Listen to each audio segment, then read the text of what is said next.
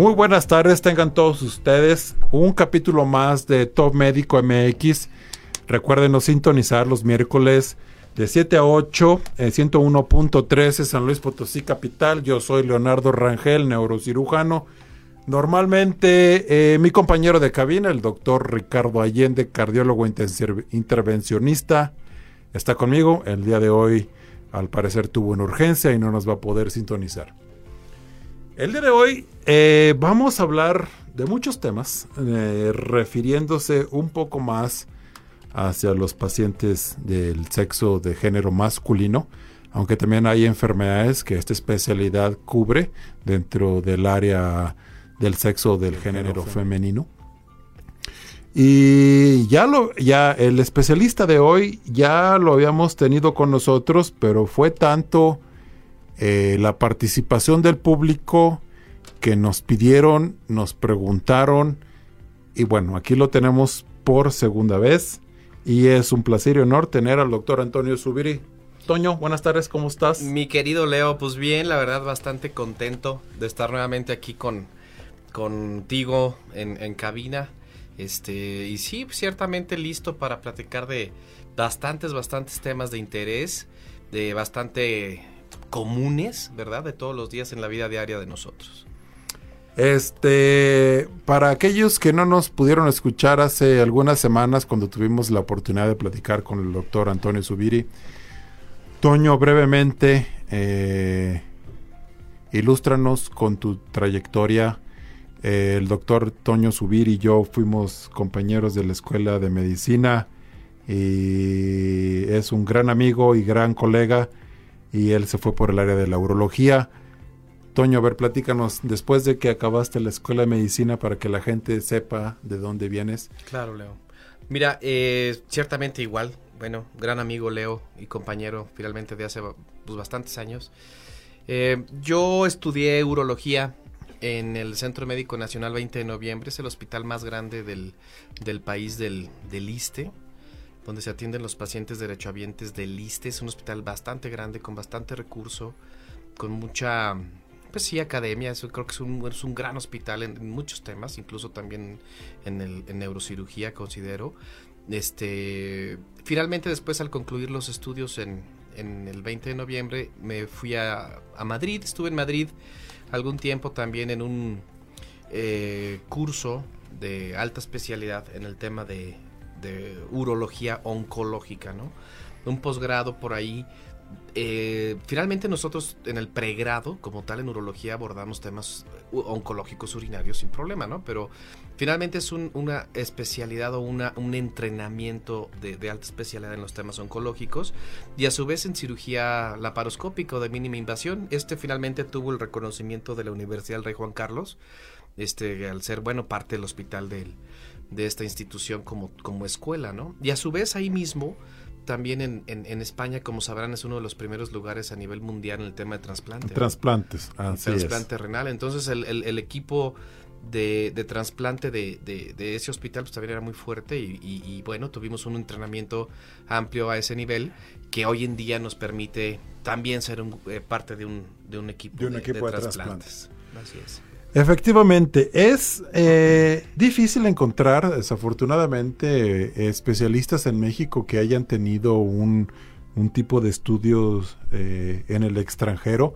Y aquí nosotros en San Luis Potosí tenemos la gran fortuna de tener al doctor Toño Subiri, que estuvo un tiempo empapándose de conocimientos, de tecnología, de experiencia en primer mundo y estuvo por ahí en España. Aquellos que no sabían, España tiene el primer lugar en el número de trasplantes, más que Estados Unidos, por muchas cosas de logística, pero ahí eh, pues es la mayor cantidad de trasplantes. Y la, legislación, o sea, de pronto ahí no, para bien o para mal con sus asegúnes, pero no necesariamente tienes que aceptar donar, ¿no? O sea, es como, ¿sabes qué? Tú puedes ser un, un donador, lo vas a hacer.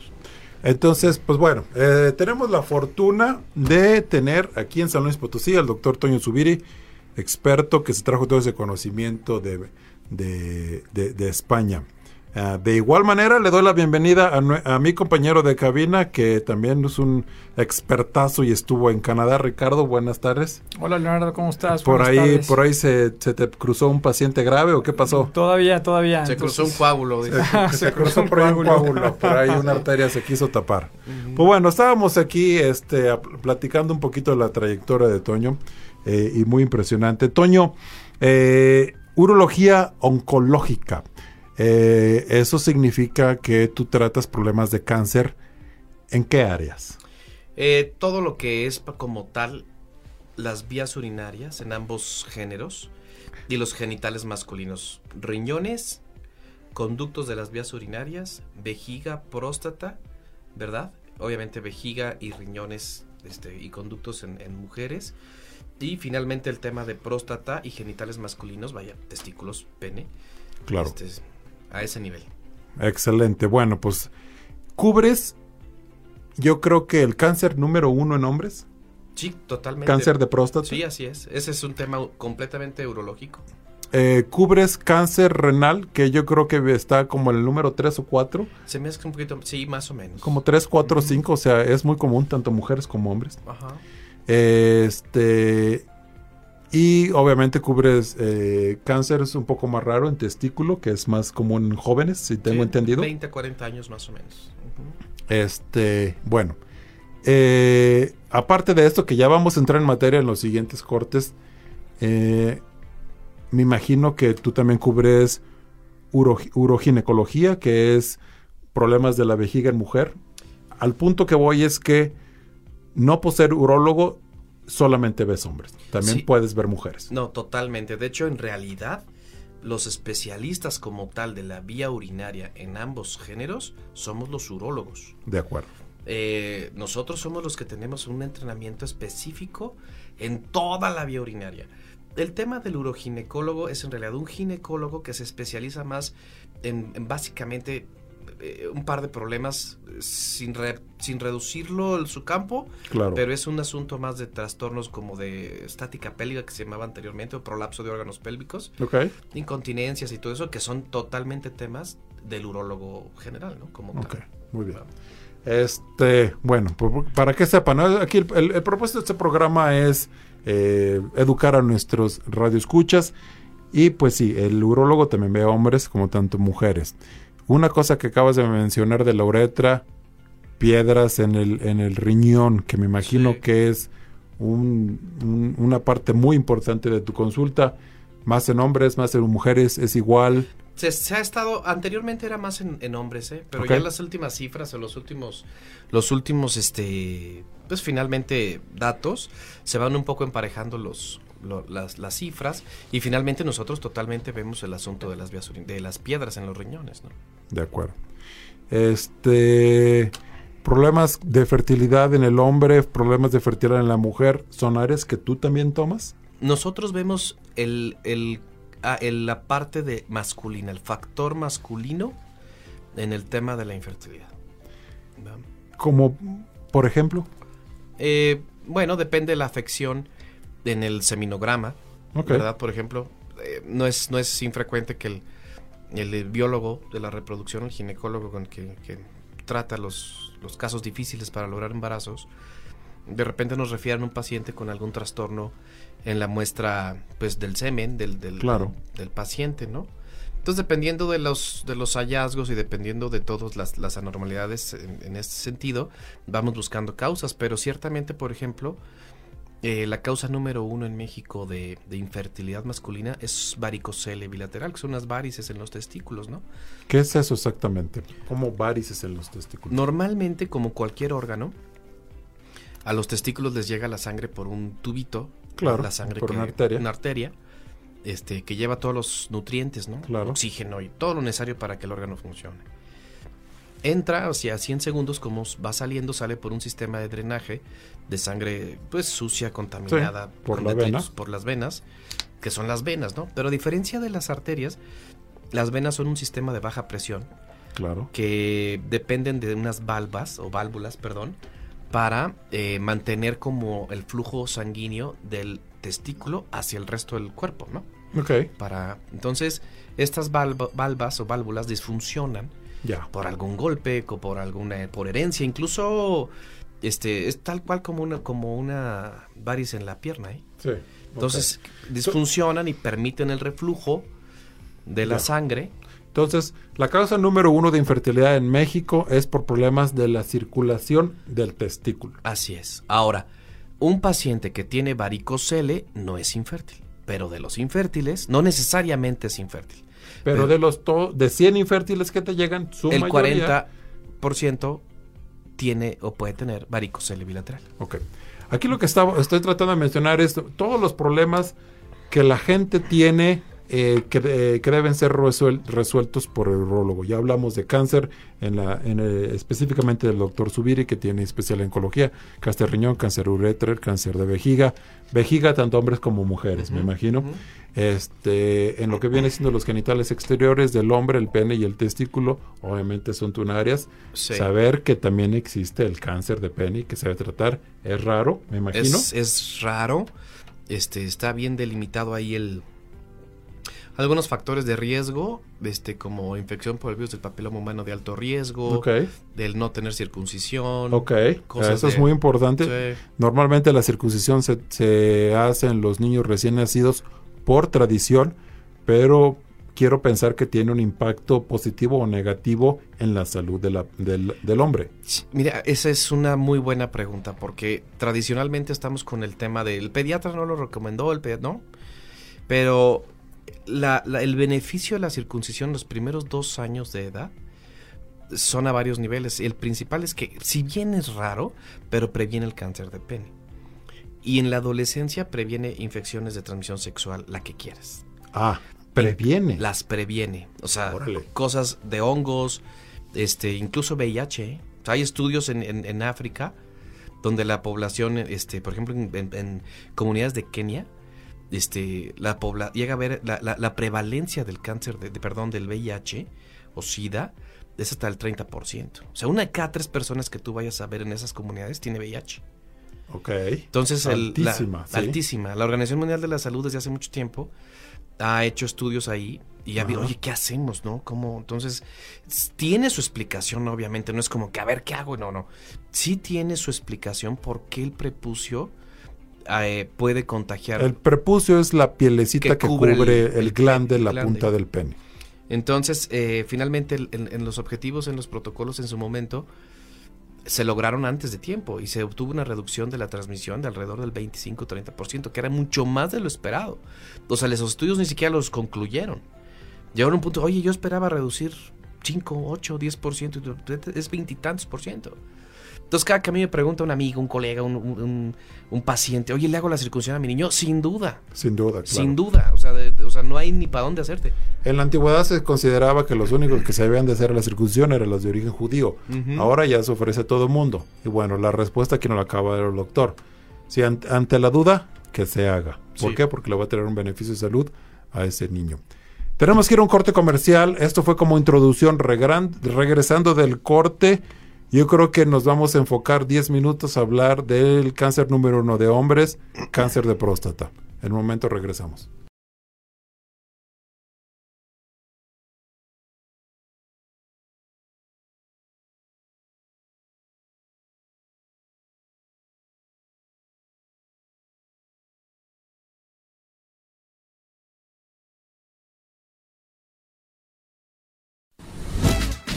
Escucha nuestro podcast en Spotify. Top Médico MX. Top Médico MX.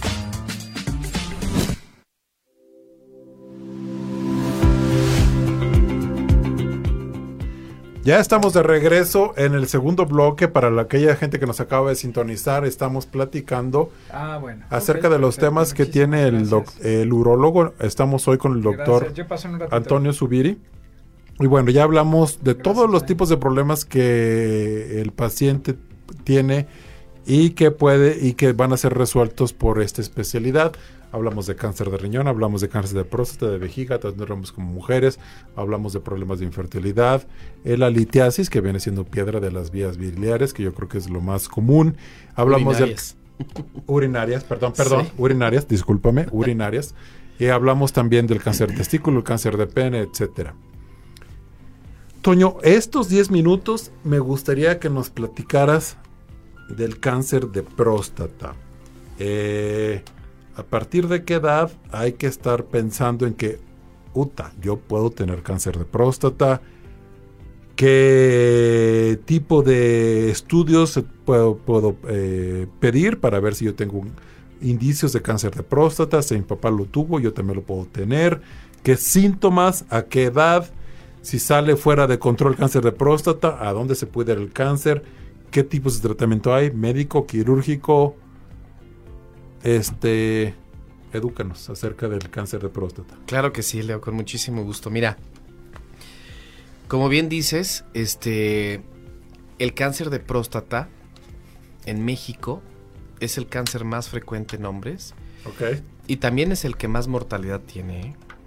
¿Por qué? ¿Por qué no se diagnostica pronto? Es un problema de, sí, sí, es un problema de, de pues sí, justamente del diagnóstico, porque hay, hay este, publicaciones del, sector salud, ¿verdad? Este, que incluso eh, una, un, un, tema tan preocupante que, que, que, puede llegar a ser hasta el 70% de los pacientes que cuando se diagnostican ya están fuera de tratamiento curativo. Entonces, imagínate lo preocupante que es que el 70%, de 7 de cada 10 pacientes que vienen con cáncer de próstata ya no los puedes curar. Cuando en la literatura mundial la mortalidad es del 3%. Imagínate cómo estamos. Porque es tan Nada más la 63%. Espérate, o sea, espérate, a ver, espérame, deja ver si entendí bien. 7 de cada 10 pacientes en México, cuando llegan a hacerse el diagnóstico No de en cáncer- todos los lugares, o sea, hay, hay reportes. Ok, ¿verdad? en general. En general. 7 de cada 10 los pacientes ya están fuera de tratamiento quirúrgico, médico, etcétera. En el resto del mundo, me está diciendo que es una mortalidad del, Del 3%. 3%. Ujú. O sea, 3 de cada 100. Así es. ¿A qué se debe esto? Es una falta, es, es, es mira, te estoy hablando de, de cifras de hace a lo mejor unos 10 años, ¿no? Ok. No está lejos 10 años. No, no, no, O sea, no estamos dices- hablando del 2012. O sea, ¿no? Entonces, es un, es un asunto que bien compete ciertamente a la sociedad, pero también obviamente al gobierno, y es un tema de, de educación. Con, con mucha frecuencia recibo un paciente de se- 65, 68 años. Oiga, señor, ¿se hizo sus pruebas estas? En la vida me las he hecho, doctor. Pero si tú vas a un hospital de concentración donde llegan todos finalmente ya referidos, hoy sabes que van a llegar un montón ya pasados. Donde esa población se pudo haber preve- eh, pues, prevenido, ¿verdad? Con la, con la detección oportuna de el cáncer de próstata, ¿no? Ahora, ¿a partir de qué edad se recomienda? Eh, básicamente en números cerrados vamos a decir de los 40. De los 40 años eh, para adelante ya hay que empezar, hay Hacerlo que el tener en mente que es importante hacerse el chequeo. ¿Qué Así es. significa el chequeo? El chequeo significa de inicio una prueba de sangre en, este, en nuestro país de, que se llama antígeno prostático. Ok. El antígeno prostático, eh, con- también con frecuencia les pregunto a los pacientes, porque a veces van con uno con otro. ¿no? Sí. ¿Usted sabe qué es el antígeno prostático? No, doctor. O sea, bueno, es importante comentar que es una sustancia que normalmente producimos en la próstata, que tiene ciertas funciones en el semen y que funciona como un marcador tumoral. ¿no? Entonces, eh, ciertamente tenemos nuestras cifras de normalidad. Como normalmente lo producimos, pues, tenemos nuestras cifras de normalidad. Sí, claro.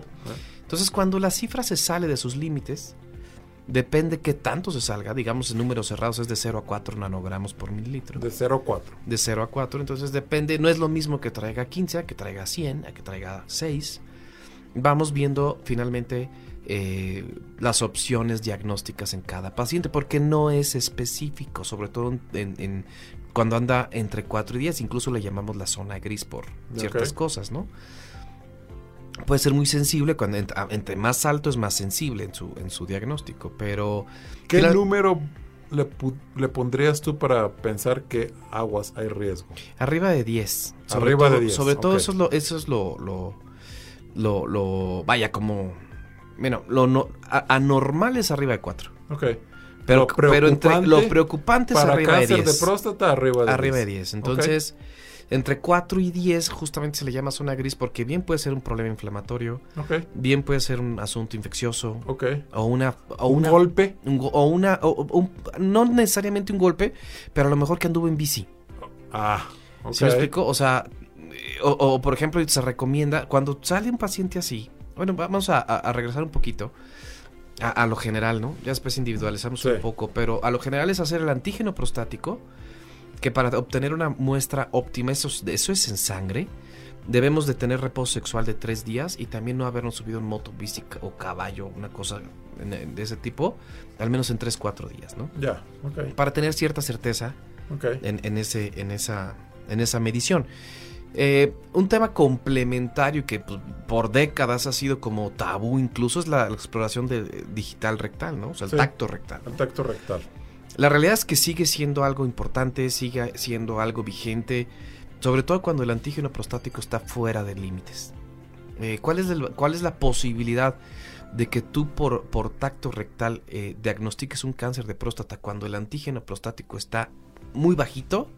La verdad es que eso es rarísimo. Llega a pasar en tumores prostáticos verdaderamente raros y agresivos que no levantan antígeno prostático. Ok, Entonces eso pues es algo que se individualiza un poco. Pero el, el tacto rectal es una prueba complementaria. No, ciertamente pudiéramos no ser tan obliga como obligatoria.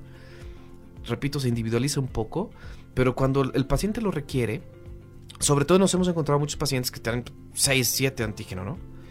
No tienen síntomas urinarios y les haces la exploración rectal. Y es cuando finalmente ahí detectas algún cambio en la superficie, en la consistencia, algún nódulo, alguna cuestión que te hace sospechar que ese paciente puede tener cáncer de próstata y que estamos obligados a tomar un fragmento de ese de esa De ese tejido. anormalidad, ¿no? Ok, Oye, Toño, ah, ah, ah, suponiendo que tú tienes ya, eh, incluso la- Leonardo y yo de repente nos toma como médicos familiares, por así decirlo, entonces trataste a alguien de la familia, tuvo un TB. Te piden tu antígeno prostático, ya lo pediste, está normal. ¿Qué tan frecuente tenemos que repetirlo?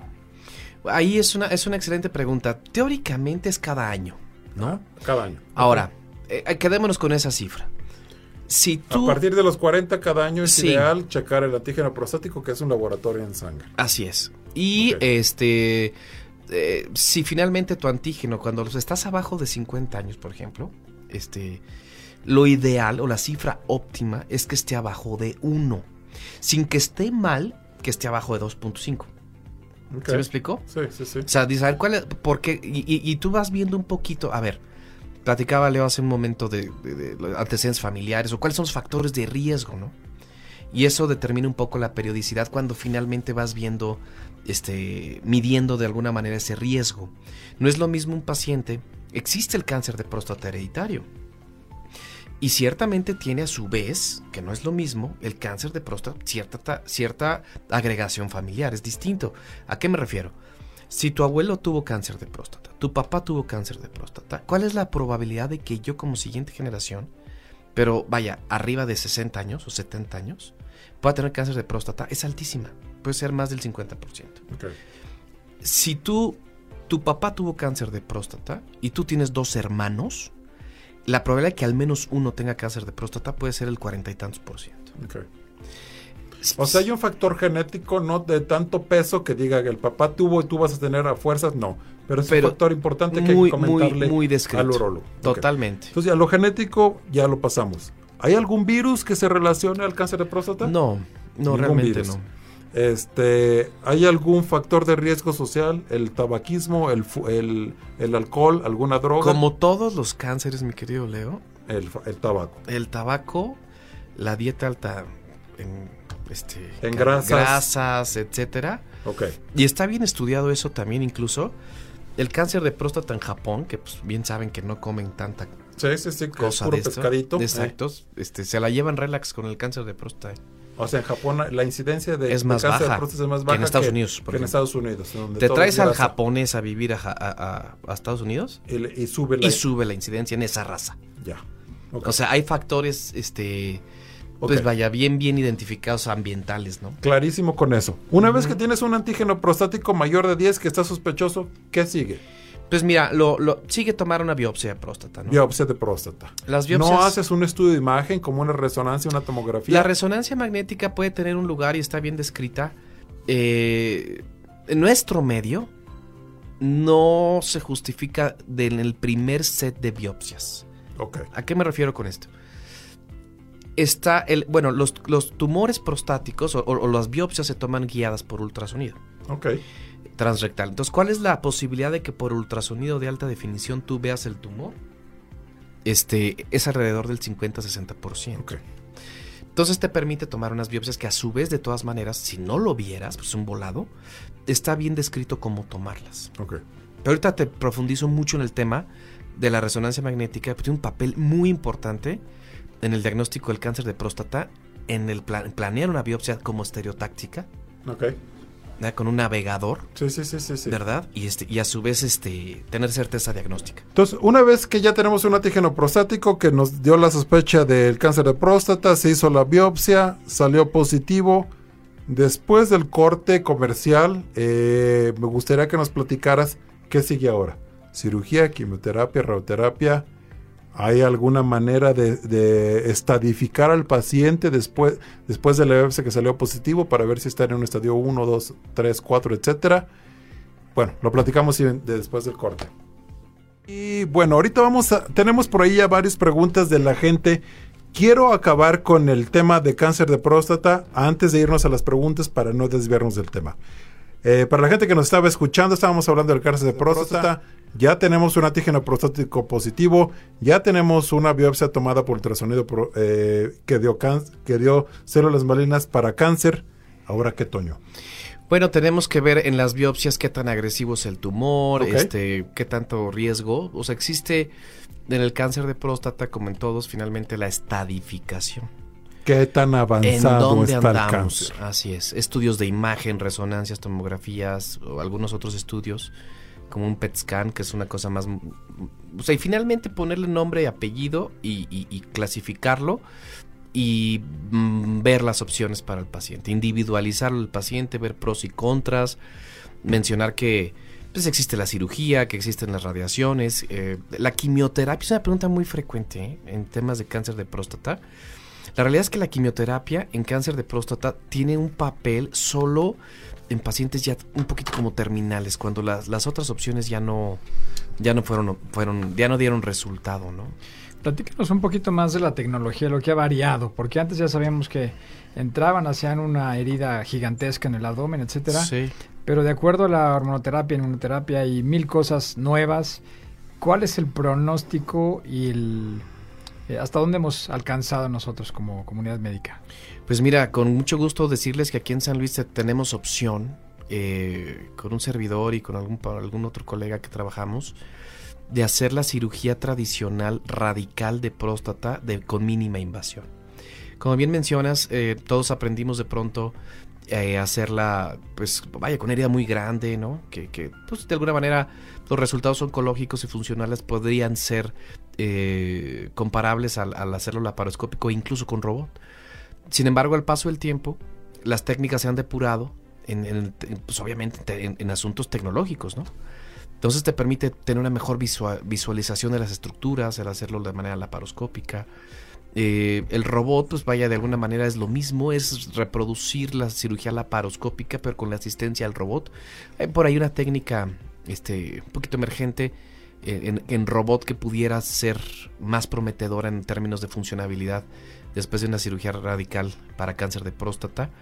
Pero sí decir que en la ciudad tenemos excelentes médicos, eh, tenemos eh, excelente preparación y capacidad para hacer una cirugía de mínima invasión, ¿verdad? Con excelentes resultados, ¿no? O sea, es decir, te puedes vaya a curar del cáncer de próstata con una cirugía aquí en San Luis y que sea de mínima invasión, sí. Sí, sí existe esa opción. Bien, oye Toño, fíjate que muchas veces me preguntan en la consulta eh, que, que ya creció la próstata y ahora pues me la tienen que quitar y hacer una serie de cosas. ¿Qué diferencia hay entre que tengas una próstata crecida y el cáncer de la próstata? Fíjate que es una súper buena pregunta, mi querido Ricardo, porque simplemente el tamaño de la próstata no nos va a decir que tengamos que operar a un paciente. A grandes rasgos existen básicamente un par de objetivos para operar a un paciente de la próstata. Que esté obstruido y que la próstata sea la causa y que no responda a medicamento. Ciertamente entre más grande es la próstata, pues más posibilidades de que esto exista, ¿no? Pero hay, pa- hay pacientes con próstatas muy grandes que no batallan para orinar. Entonces decir, doctor, es que tengo la próstata grande, ya me tengo que operar. No. porque orina bien. Y la otra eh, indicación para operar a un paciente de la próstata es que tenga cáncer. Ok. ¿Y puede ser esto tratado con eh, pastillas, con algo inyectado, etcétera? El, crecimiento prostático. El crecimiento prostático, eh, existe una terapia ahí combinada que, que incluso en desde su, su origen previene infección, digo, perdón, previene cirugías. O sea, en combinación. Y, y eso de pronto cuando platicas con un urologo de más años, te lo platica abiertamente, ¿no? Anteriormente era muy frecuente ver al paciente corriendo urgencias que no podía, que no podía orinar, obstruido, ¿no? Sí, como Ya- decían que está tapeado. Está tapeado completamente, ¿no? Entonces, eso ha ido en descenso dramáticamente y es totalmente por los medicamentos. Bien, maravilloso. Y en general, este, fíjate que yo, yo me topo mucho en la consulta pacientes que les da mucho temor y que llegan con su sonda, este, que los vea el urólogo, entonces prefieren andar circulando por el mundo con su sondita, pero es importante que sepan pues que tienen tratamiento, ¿no? Que se acerquen a ti para, Claro. pues, para que tengan mejor Sí, calidad y la realidad es que, que, que la, la tecnología ha avanzado bastante en, en cuidar este tipo de pacientes. O sea, obviamente son pacientes de, pues vaya, viejitos, ¿no? O sea, son gente grande los, los que traen este problema. Entonces, hoy es que tengo problema del corazón, que tengo problema de los riñones, que tengo... Es decir, existen aparatos para cuidar a cada uno de estos pacientes, dado sea el caso, el que, el que, lo que ocupe, para que puedan dar sin una sonda, por Dios. Muy bien. Este. Me preguntan aquí la, la gente que nos está escuchando, ¿cuáles son las eh, posibles consecuencias de una cirugía de próstata? Ay, Y que si esto ha disminuido a partir de las nuevas técnicas que tú ofreces. Sí, mira, totalmente. Hay, hay que entender muy bien cuál es el objetivo principal de operar a un paciente. Si es una cirugía, porque de esa manera y la vía por donde lo operas, manejas las, las secuelas, ¿no? El paciente que no puede orinar le va a hacer una cirugía por dentro del mismo pene. Eso se llama cirugía endoscópica. O sea, es sin heridas, eh, es completamente un tema endoscópico. Y ahí básicamente, eh, como cualquier cirugía, pues tiene sus riesgos, entre comillas, de temas de sangrado, infecciones, cosas anestésicas. Pero como platicábamos anteriormente, la verdad es que estos han bajado bastante, ¿no?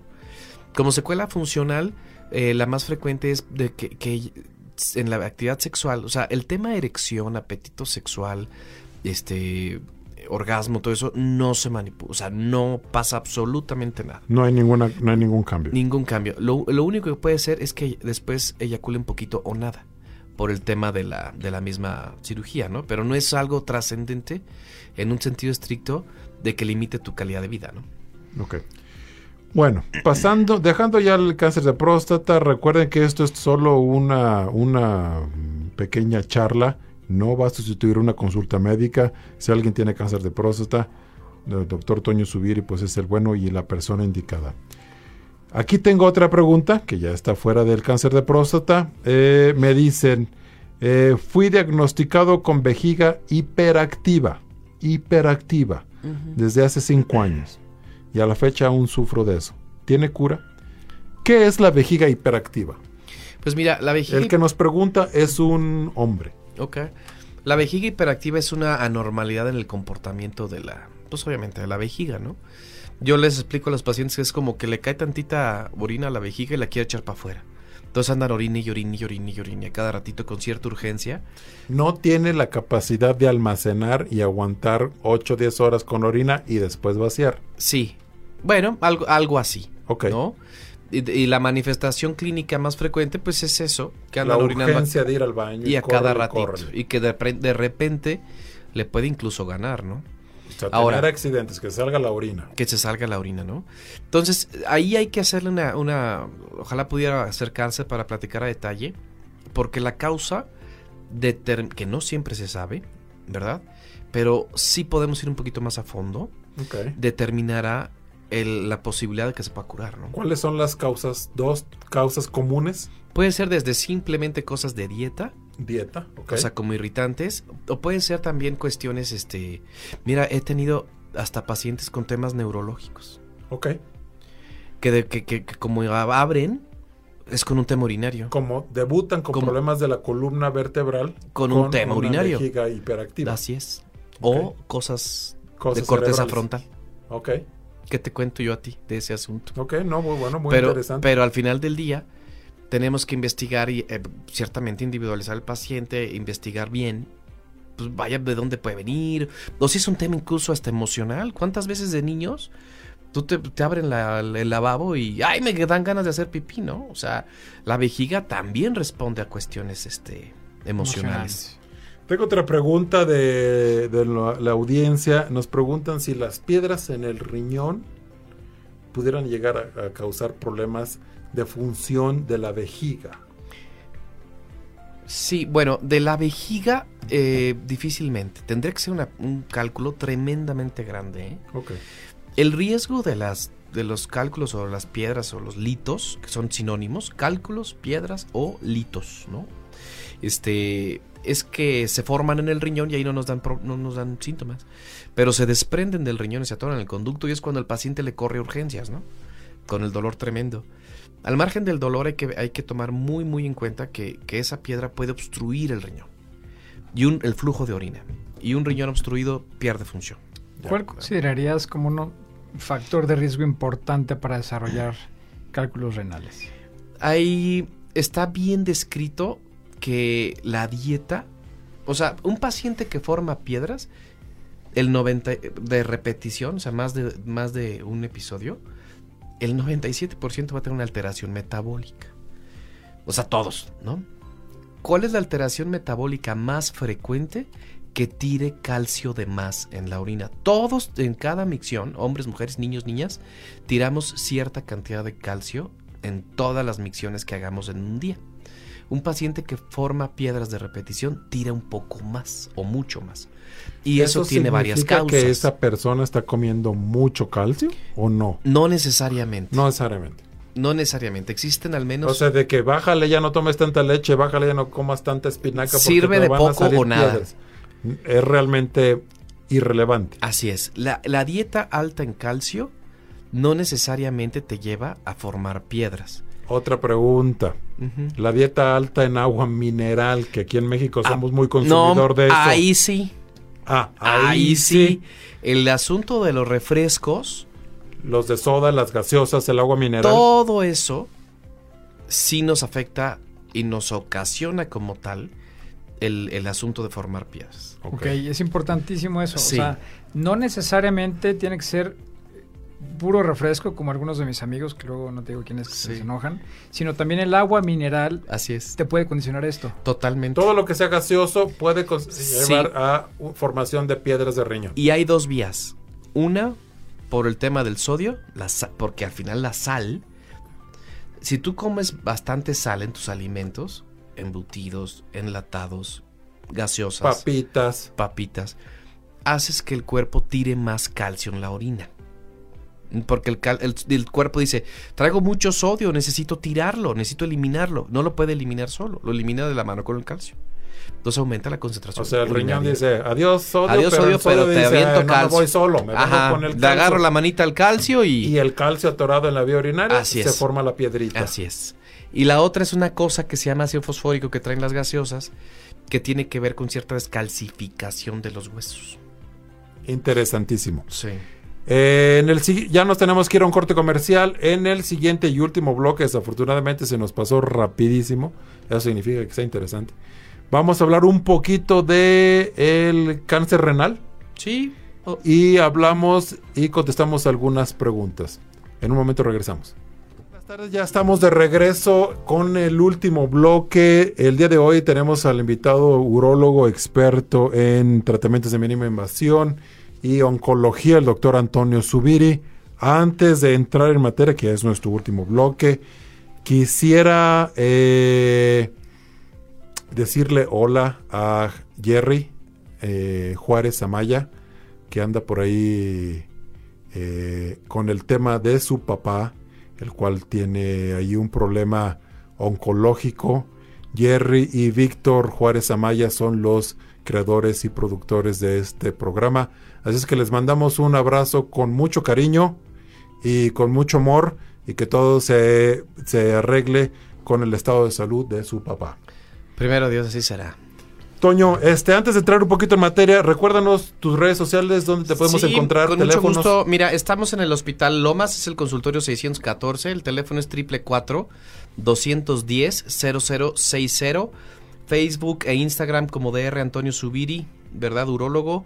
Eh, con mucho gusto estamos para servirles. Recuerden, para aquellos que nos escuchan en el resto de la República, estamos en San Luis Potosí, Hospital Lomas Internacional, el doctor Antonio Subiri. Eh, Ricardo, no sé si tienes una pregunta eh, o entramos en materia en, en un poquito en, can- en lo de cáncer renal. Yo creo que podemos entrar en eso y, y creo que es importante que escuchemos todas las bondades y toda la tecnología que trae Toño en cuanto a eso, en cuanto a a lo mejor trasplante renal, en fin, tramos- vamos a tratar de hacer una, un collage de toda la, la novedad y tecnología que traes. Este, ¿Nos puedes ayudar un poquito, Toño? Claro, con mucho gusto, Ricardo. Pues mira, rápidamente hablar del, del cáncer renal es, básicamente, me gustaría hablar de la prevención, ¿eh? Ok. porque existe un factor de riesgo modificable por tiempo de consumo y cantidad. Y es el tabaquismo. Ok.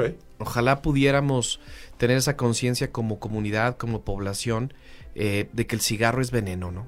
O sea, este es la primera causa como factor de riesgo modificable, identificable, eh, de cáncer de riñón, pero también de cáncer de vejiga. ¿eh? O sea, es, es también el, es lo mismo, o sea, como factor de riesgo. ¿Has visto tú o has leído algo en la literatura de comparación de cigarro normal de tabaco versus marihuana? ¿Existe alguna diferencia en cuanto al pronóstico? No, la verdad es que no, no lo tengo así como tan presente.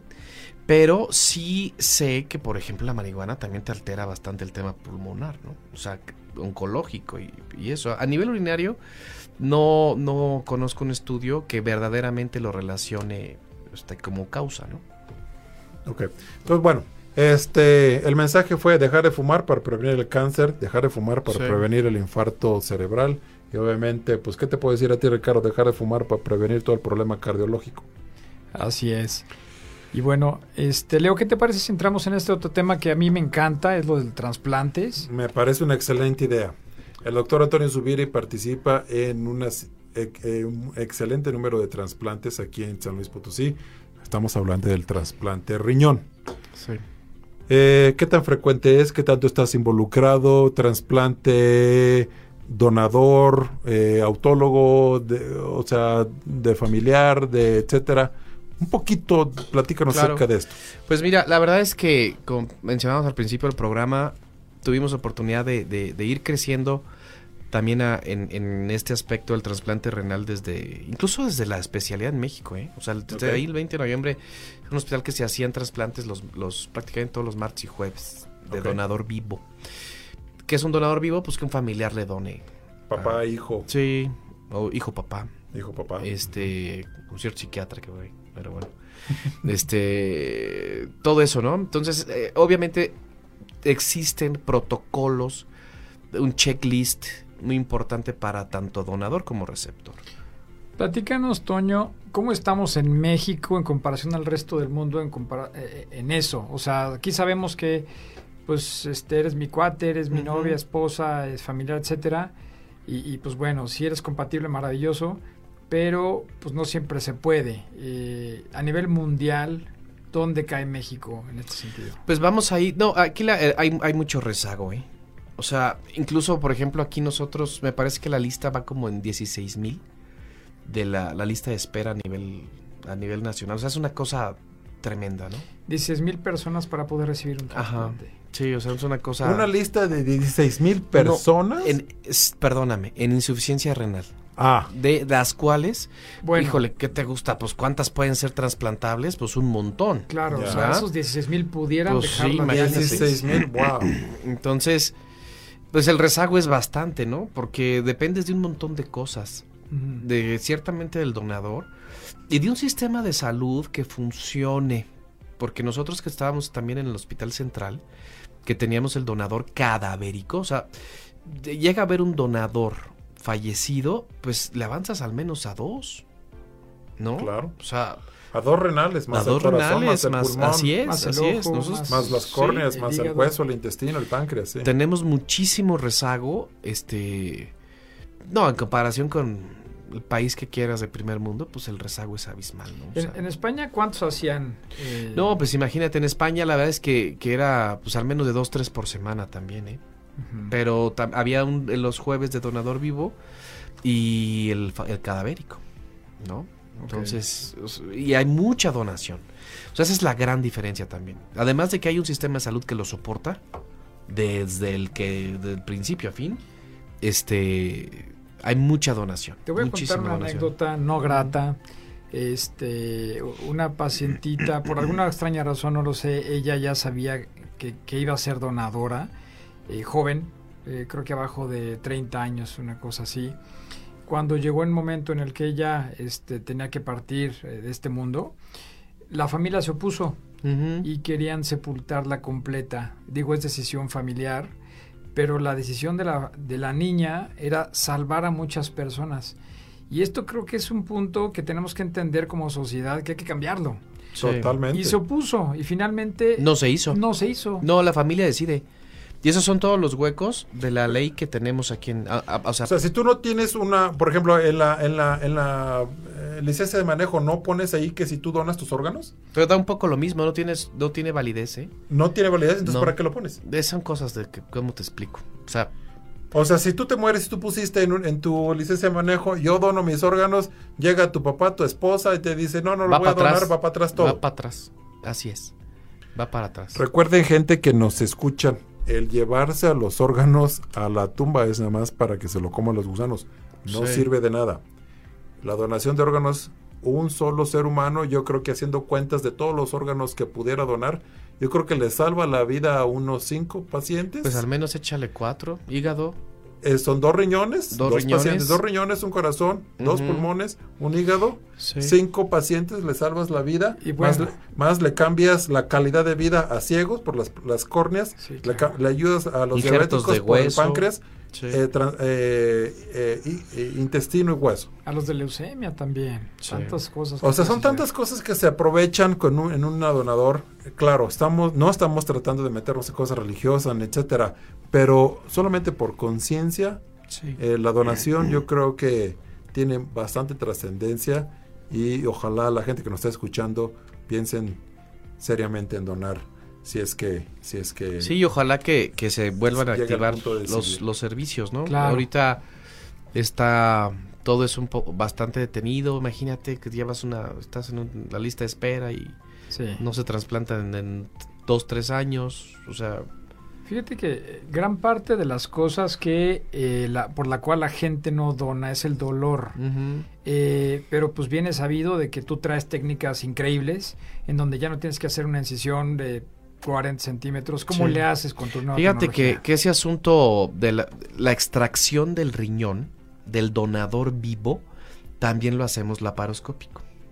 Entonces, ciertamente, en vez de hacer una herida pues bastante grande porque tienes que separar muy bien las estructuras de las venitas y todo eso, este lo haces de manera laparoscópica y habitualmente el paciente que dona un riñón está o una o dos noches máximo en el hospital. ¿eh? Y se va pues tranquilo, le va muy bien, ¿verdad? Y este y bueno, finalmente el receptor habitualmente se queda, un pa- se queda cuatro o cinco días, ¿va? Ya, perfecto. Bien, eh, ah, otras de las de tus bondades y, o cosas tecnológicas, entre ellas el láser, Sí. el famoso láser. Eh, cuéntanos un poquito también de esto. Pues mira, el láser ha venido a revolucionar eh, el manejo de los cálculos de las piedras y también de la próstata de pronto, ¿eh? pero sobre todo el de las piedras. Te, evita, te, te permite, en combinación con los endoscopios más actuales, más pequeños, más finos, con una excelente visión, llegar a, a rincones del- de, la vía urinaria que, fin- que, que de verdad te pa- hubieran sido muy, muy difíciles, ¿no? De, de otra manera. Entonces el láser que, que, que tenemos pues, prácticamente contamos ya con algunos, pues un buen, un buen número de años. Es una, es una maravilla de la tecnología, o sea, el tú poderte meter desde, vaya desde el exterior adentro de un riñón y romper una piedra ahí dentro, pues es una maravilla. ¿no? O sea, la verdad es que te quita estancia hospitalaria, quita dolor, te evita una herida, o sea, es una cosa maravillosa al- a nivel tecnológico lo que ha evolucionado la, pues la medicina en general y obviamente también la urología, ¿no? Bien, maravilloso. Este, pues bueno, yo creo que ya estamos llegando a la recta final de este programa. Ricardo, no sé si tengas algún último comentario, alguna última pregunta. Tengo una pregunta de la audiencia. Ajá. ¿El número de relaciones sexuales por semana se relaciona o, o se, sí, se relaciona a cáncer de la vía urinaria? No, pero sí a la salud prostática en general. Hablando de hombres, ¿no? Ajá. El, existe el número, nada sencillo de pronto, de 21, acti- de 21 eyaculaciones al mes como para que tú eh, estés súper seguro de que tu salud prostática, en términos inflamatorios, congestivos, etcétera, esté bien. O sea, si Ah. tienes una si tienes 21 eyaculaciones al mes, como mínimo, es saludable. Es lo más saludable. Es lo más saludable. O sea, tú puedes decir, Ok, está bien, ¿no? O Pues sea, manos si a la tienes, obra. si tienes menos... Conste, vamos viendo, bueno, ¿no? pues vamos Sí. a la obra. todo sea por una salud Todo sea prostática, por la ¿no? salud, todo sea por la prevención. Y entonces, lo mínimo para que mejores es 21. Sí, Si con tienes- eso garantizas que vas a, no vas a, o sea, 21. es que es Hoy, difícil. ¿a qué estamos a 20 qué? Hoy estamos a 24, ok. Válgame, ok, vamos atrasados, Vamos un poco atrasados. Ok, vámonos por unos drinks, vámonos. Sí. No, vaya, ese, es un término como de laboratorio, ¿no? Ok. O sea, para ver, ¿sabes qué? Los conductitos. Yo les platico a los pacientes rapidito como, como, oye, ¿por qué se enferma más la próstata de grande? ¿Sabes qué? Mira, es como un racimo de uvas, donde cada uva, este, a nivel microscópico, producen can- cierta cantidad de líquido que va a un tallo más grande, más grande, más grande, hasta finalmente ju- se junta el conducto eyaculador y, y- sale, ¿no? El, el- el tema es que con la edad, pues vamos eyaculando menos y esos conductitos microscópicos se empiezan a, a obliterar. Mm, Entonces ustedes saben que líquido que se estanca en el cuerpo, líquido que se enferma. O sea, me estás diciendo que el término blue balls es real. Por Dios, regrésate a los 18, ¿no? No, pues haberlo dicho. Sí, pero el Blue Balls es tal cual ahí en la bolsita, ¿no? Claro, claro. o sea, no, blue- ah, yo hablo de la próstata. Ah, ya, ya, ya, ya. Así es. O sea, el término blue balls es. Es lo mismo, pero en otro lado. Exactamente. Muy bien, qué el que entendió, entendió. Sí, Sí. sí, sí. Bueno, Toño, pues excelente plática, excelente charla, aprendimos mucho. Eh, ¿Algún otro comentario? Re- eh, por ahí nos preguntan otra vez tus redes sociales rápidamente. DR Antonio Subiri, urólogo, y DR Subiri este, en Instagram Instagram y, y Facebook. Ok. Gustazo, de verdad, muchos saludos a la audiencia, de verdad, ojalá que, que, que se vaya rompiendo cada vez más esa, esa eh, de cómo yo voy a ir al urólogo a revisarme, cómo yo voy a ir a checarme. La verdad es que hay que ir, hay que revisarnos, hay un montón de cosas de salud masculina, este, a todos los niveles, eh, a todos los niveles. Sí, sí, a lo mejor porque, eh, muchas veces por pena no acudimos al urólogo y pudiéramos caer en algún problema que tiene que ya no pudiera tener solución. Sí, así es. Así es que, pues bueno, Ricardo, Bien, bien. Pues la verdad es que interesantísimo, Toño. Muchas gracias. Tira ese guante, por favor. Perdón, se me ahorita quedó en la bolsa. ¿no? A ver, ahorita, a ver si un chequeo rápido aquí. Sí. Bueno, pues muy bien. Eh, otro, otro programa más de, eh, de Top Médico. Recuerden sintonizarlos en el 101.3 Top Médico MX. Aquellos que no nos pudieron sintonizar en vivo, recuerden que todos estos programas son grabados y los pueden escuchar eh, en Spotify. Y están todos grabados. Y bueno, nos vemos eh, la próxima semana. Que tengan bonita tarde todos. Gracias. Recuerden todos gracias. los miércoles de 7 a 8. Muchas gracias a todos.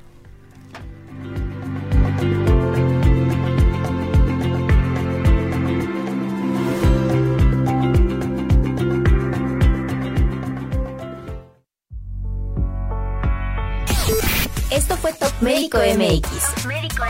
Un programa hecho para ti por los mejores especialistas en salud de San Luis Potosí y México.